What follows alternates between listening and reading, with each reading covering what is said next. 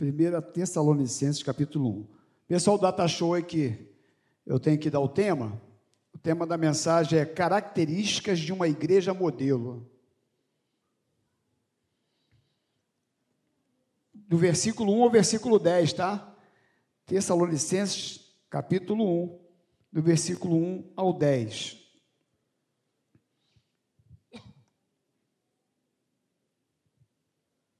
Pedacinho de pão ficou na minha garganta. Acontece com você também. Estou tomando água. Vai descer.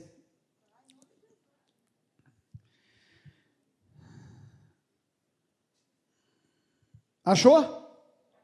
Diz assim: Paulo, Silvano e Timóteo, a igreja dos Tessalonicenses em Deus, Pai e nosso Senhor Jesus Cristo, graça e paz a vós outros.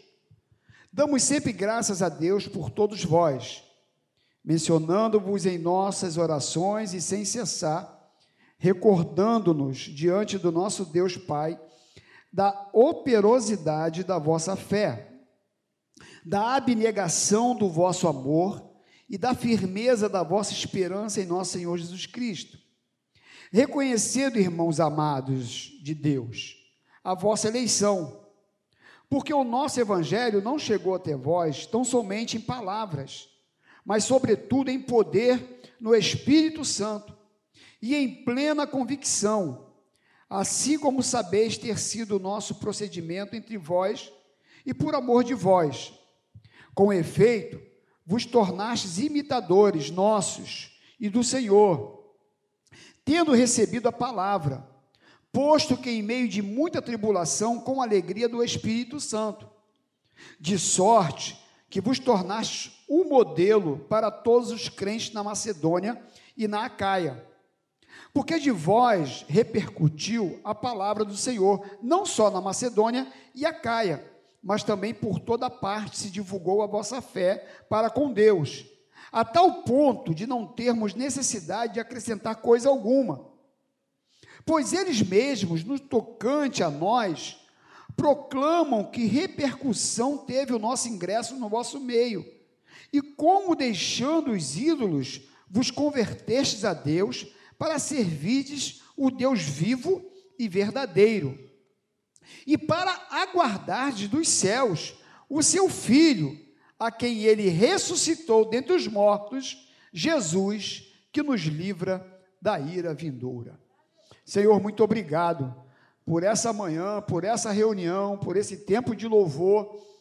E agora a tua palavra lida nos ajuda que de uma forma ungida, Senhor, com graça, que ela possa ser ministrada aos corações e que todos nós possamos ser abençoados por ela. E que saiamos deste lugar melhor do que nós chegamos. Nos ajuda, precisamos de Ti, em nome de Jesus. Amém. Meus irmãos, Paulo funda a igreja de Tessalônica, e agora ele está escrevendo essa carta, ele está em Corinto, e está escrevendo essa carta para essa igreja de Tessalônica. E ele nos fala da alegria de ver uma igreja com algumas características, como que de uma igreja saudável, e que serve de modelo para nós aqui hoje. E ele começa dizendo que era uma igreja unida com Deus e com o Senhor Jesus, e que ele sempre tem orado por essa igreja. Olha o versículo 1 e versículo 2, ele diz: Paulo, Silvano e Timóteo, a igreja de Tessalônica, em Deus, Pai nosso Senhor Jesus Cristo, graça e, paz a vós outros. E ele então, no versículo 2 diz assim: Damos sempre graças a Deus por todos vós, mencionando-vos em nossas orações e sem cessar. Então ele faz uma introdução aqui, dizendo, sabe, da alegria dele pela igreja de Tessalônica, falando dessa unidade de Deus Pai, Senhor Jesus, da graça que envolve a igreja, dando sempre graças a Deus pelaquela igreja, E diz que mencionava sempre aquela igreja em suas orações. Era uma igreja que estava no coração de Paulo, até porque foi ele que fundou aquela igreja. É, então, ele orava sempre por ela. E ele começa dizendo algumas coisas interessantes sobre essa igreja, que serve de modelo para a maranata do lote 15, que devemos olhar para ela e nos espelhar. Por exemplo, versículo 3, olha o que diz, tua Bíblia está aberta? Diz assim: recordando-nos diante do nosso Deus e Pai da operosidade da vossa fé, da abnegação do vosso amor e da firmeza da vossa esperança em nosso Senhor Jesus Cristo. O que, que ele está dizendo? Ele está dizendo o seguinte: olha, o que me alegra nessa igreja é a operosidade da vossa fé. Ou seja, o que me alegra nessa igreja é que essa igreja é uma igreja viva, é uma igreja que coloca a sua fé em ação, é uma igreja que se movimenta, é uma igreja que trabalha. A operosidade da fé é uma fé de obra, é uma fé de trabalho. Porque não adianta você ter fé e não colocar em prática, não é verdade? O que, que adianta? Ah, eu tenho muita fé. E aí, mostra a fé. Aliás, falar em mostrar a fé, eu separei um versículo aqui, Tiago, capítulo 2, do versículo 14 ao 18, diz assim: Meus irmãos, qual é o proveito se alguém disser que tem fé, mas não tiver obras? Pode acaso semelhante fé salvá-lo? Se o irmão ou uma irmã estiverem carecidos de roupa e necessitados do alimento cotidiano, e qualquer dentre vós lhe disser: Ide em paz, aquecei-vos e fartai-vos, sem contudo lhes dar o necessário para o corpo, qual é o proveito disso? Assim também, a fé, se não tiver obras por si só, está morta. Mas alguém dirá: Tu tens fé? Eu tenho obras. Hum, hum. Tu sabe do que eu estou falando. Mostra-me essa tua fé sem as obras. E eu, com as obras, te mostrarei a minha fé. Olha só. Porque tem muita gente que acha que a salvação é pelas obras, que também é o outro lado da questão. É o outro lado da moeda. Eu não posso achar porque eu faço obras porque eu ajudo as pessoas, porque eu ajudo o carente, porque eu dou cesta básica, porque eu ajudo a, velhinha a atravessar a rua, porque eu dou esmola, por causa disso sou salvo. Não. A salvação, ela vem pela fé em Jesus Cristo. Quando eu creio que Ele morreu na cruz para me salvar. Mas também, a fé por si só, ela não me salva. Por quê? É igual o amor. É igual o amor. Eu falo para minha esposa: Eu te amo. Mas eu não faço nada para demonstrar o meu amor por ela. Eu não cuido dela quando ela precisa. Eu não me preocupo com as suas necessidades. Eu não levo ela para o shopping quando ela quer. Entendeu? Vamos andar, vamos ver vitrine. E ela vê vitrine, meus irmãos. Não compro nada, mas ela vê vitrine. Mas é isso. O amor tem que ser demonstrado na prática. A fé é a mesma coisa. Aí Moisés está na frente do Mar Vermelho. E Moisés está lá.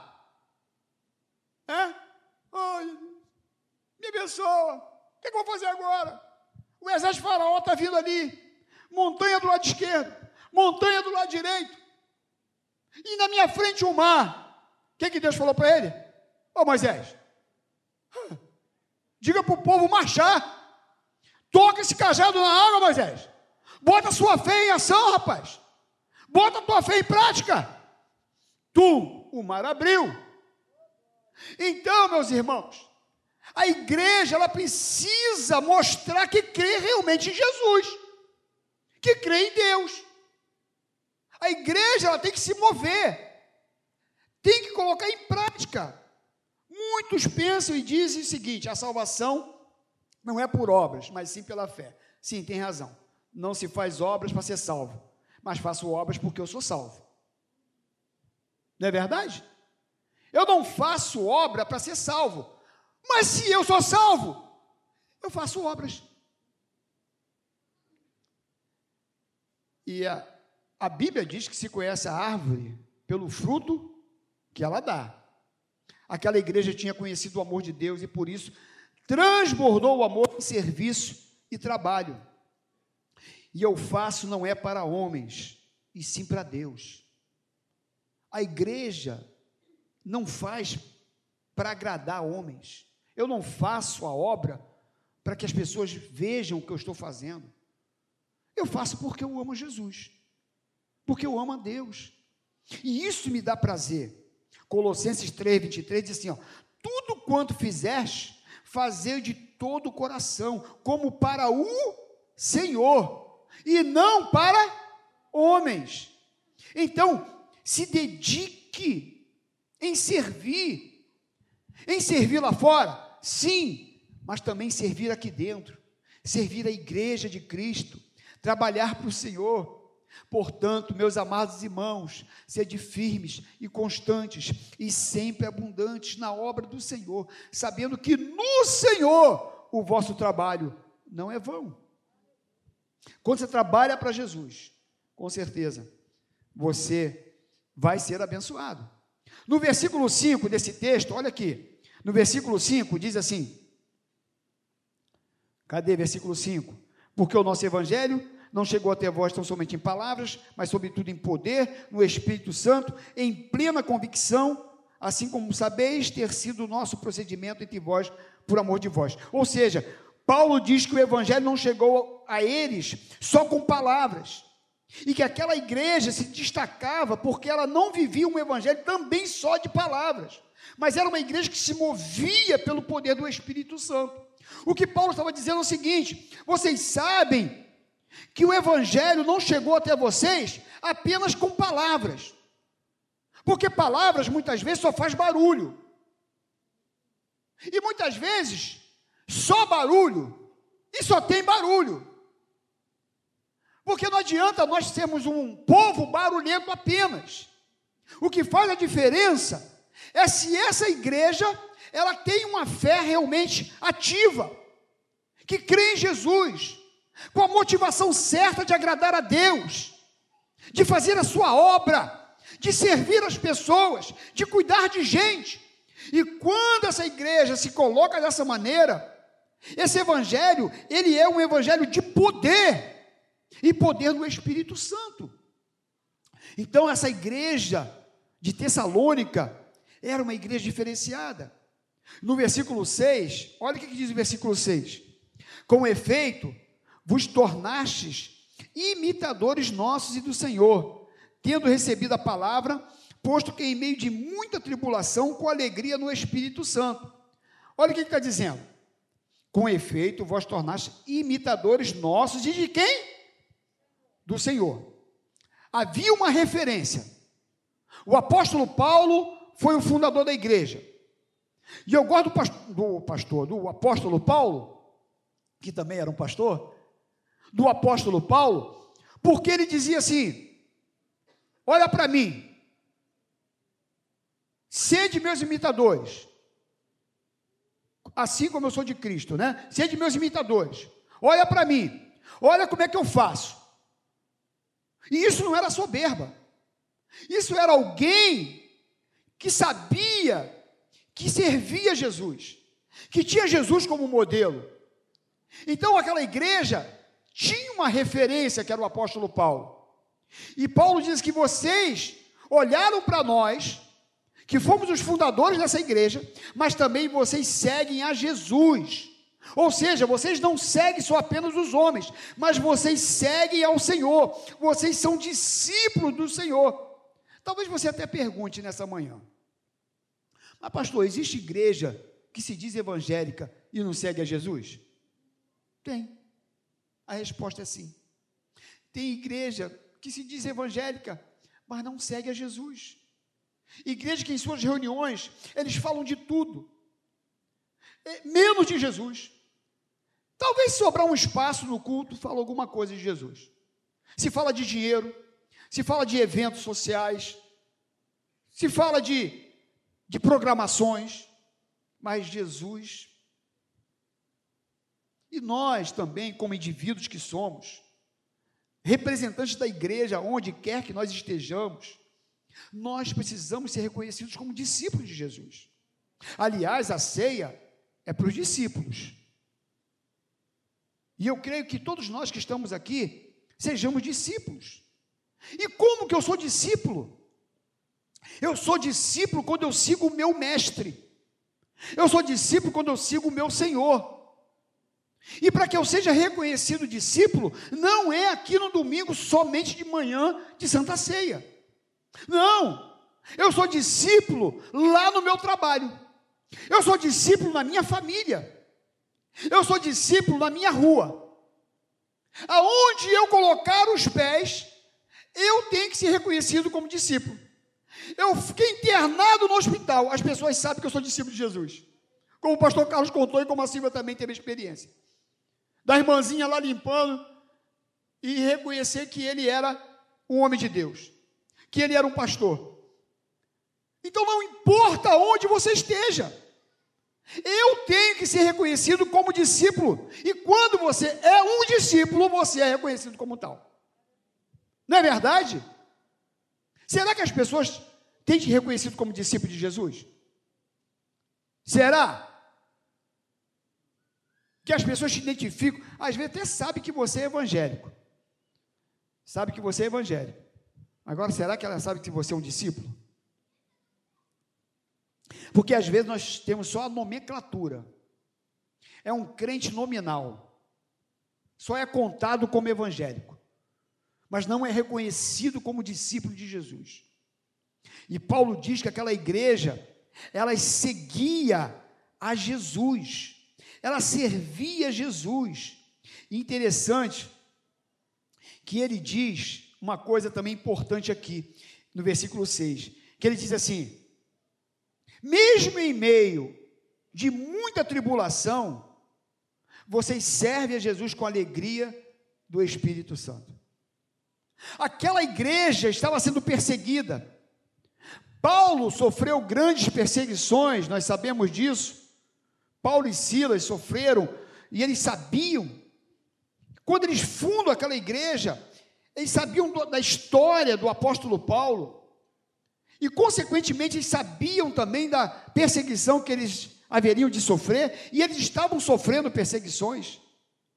Mas, mesmo assim, diz aqui o texto, que em meio à tribulação, aquela igreja servia Jesus com alegria. Então, meus irmãos, quando uma igreja ela realmente serve a Jesus, mesmo em meio às perseguições, as tempestades, as adversidades da vida, é uma igreja alegre. É uma igreja feliz.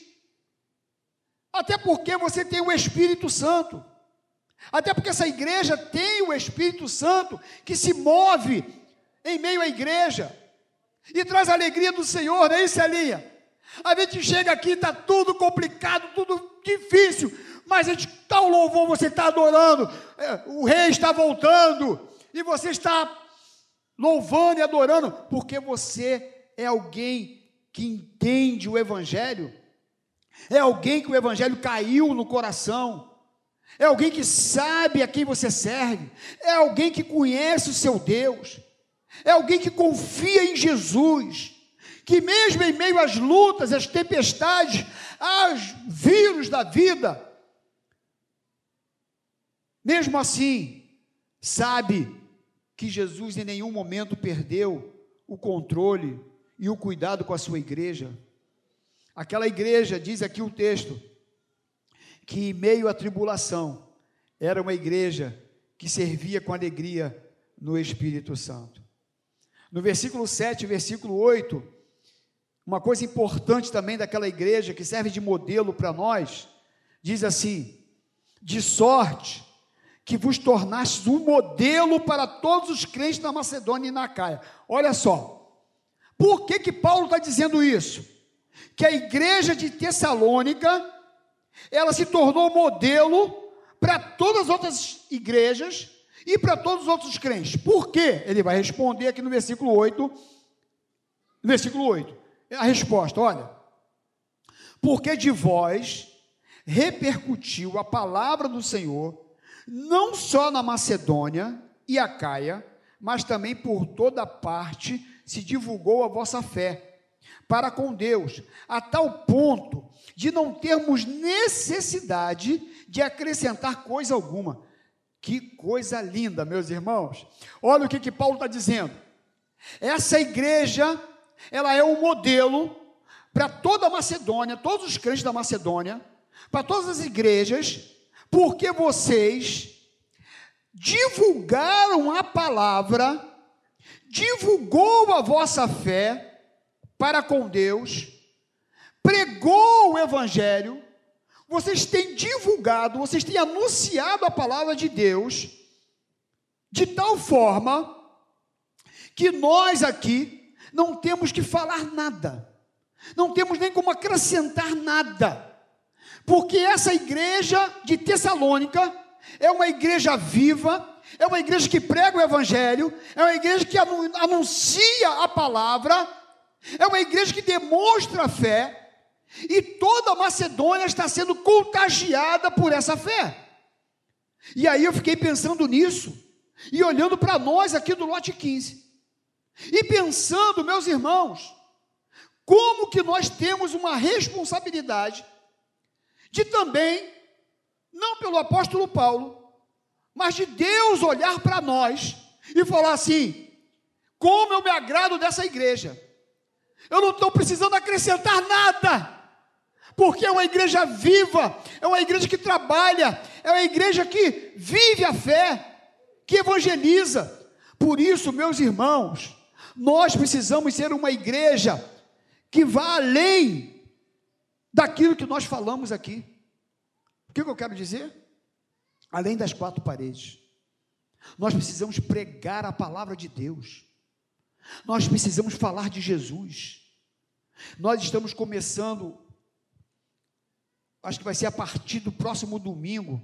Eu vou conversar, a gente vai conversar com Duda, estava conversando com o pastor Carlos sobre isso, né, pastor? Sobre a evangelização. A gente fez um agora no dia da Bíblia, que foi lindo, né, meus irmãos? Distribuir Bíblias nessa feira, nas ruas que circundam aqui a feira. Como foi gratificante dar Bíblias e falar de Jesus para as pessoas. Agora, aos domingos, nós vamos começar de 8 às 9, evangelização. No dia 29 desse mês, agora de janeiro, nós vamos ter uma ação social aqui nessa igreja. Nós vamos fechar a rua aqui, ó. Eu esqueci de falar na hora do ofertório eu já falei, acho que outras vezes, vamos fechar essa rua, vamos colocar tendas, e nós vamos estar aqui oferecendo alguns serviços para a comunidade. A gente vai dar roupa, a gente vai cortar cabelo, a gente vai ter advogados para tratar de algumas causas né, pequenas que podem ser resolvidas. Nós vamos ficar com a igreja aberta e trazer as pessoas aqui para dentro para orar por essas pessoas. Vai ter um grupo aqui de oração, pessoas falando de Jesus. E aí, meus irmãos, tudo isso é uma forma da igreja se movimentar, da igreja sair. E a gente está vendo também, se agora, depois do, do, feriado de carnaval, vamos ver, se, se proibirem o feriado de carnaval e essa situação toda de, de bloco na rua, nós não vamos fazer também por conta de uma ética, né? E de uma consciência. Mas se não, se não for esse ano, ano que vem tem a gente faz um trabalho chamado Jesus a verdadeira alegria. Como que é o Jesus a verdadeira alegria? Jesus a verdadeira alegria passa o feriado de carnaval, aí tem lá os desfiles, tem os blocos aí da vida, né? E aí acabou. No sábado seguinte, a igreja vai para a rua. E a gente vai cantando, adorando, louvando ao Senhor. E aí, as pessoas chegam no sábado, logo depois do, do carnaval, e vê aquele barulho, pessoas cantando, cantando, e vai ter um barulho também, vai ter um barulho. É. Aí Jesus falou: ih, o carnaval não acabou, não. Lá vem o bloco. Aí, quando eles saírem para o portão, Regina, Jesus neles, folheto, Jesus te ama, Jesus tem um plano na tua vida. E aí nós vamos mostrar Jesus a verdadeira alegria. Porque depois do feriado, depois da, do carnaval, a mulher foi embora. O namorado foi embora. O dinheiro acabou. Gastou tudo que tinha. E as contas continuam. Os problemas continuam. E aí eles percebem que a alegria foi passageira, efêmera. E aí a gente chega com um Jesus que não importa a situação, não importa o momento, não importa a dificuldade, Jesus é a verdadeira alegria, e essa é a mensagem. Essa é a mensagem a ser pregada. Essa é a mensagem a ser anunciada. E nós, como igreja do Senhor, nós temos essa responsabilidade. E aquela igreja de Tessalônica, é o que Paulo diz aqui: olha, vocês são modelos, ou modelo, para todos os crentes da Macedônia. Vocês divulgaram a fé de vocês em Deus, a tal ponto de não sermos, não termos necessidade de acrescentar coisa alguma.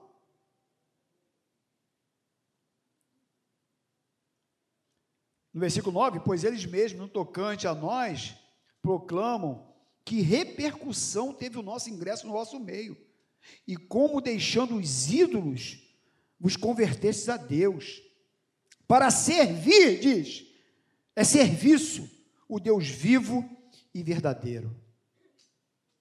Paulo diz aqui: vocês foram um exemplo para toda a Macedônia, para todos que estão ao redor de vocês, como que vocês largaram o pecado, como que vocês largaram os ídolos, e como que vocês se integraram, ai meu Deus, entregou, entregaram por inteiro a Deus. Como que as pessoas ao redor têm visto Deus na vida de vocês.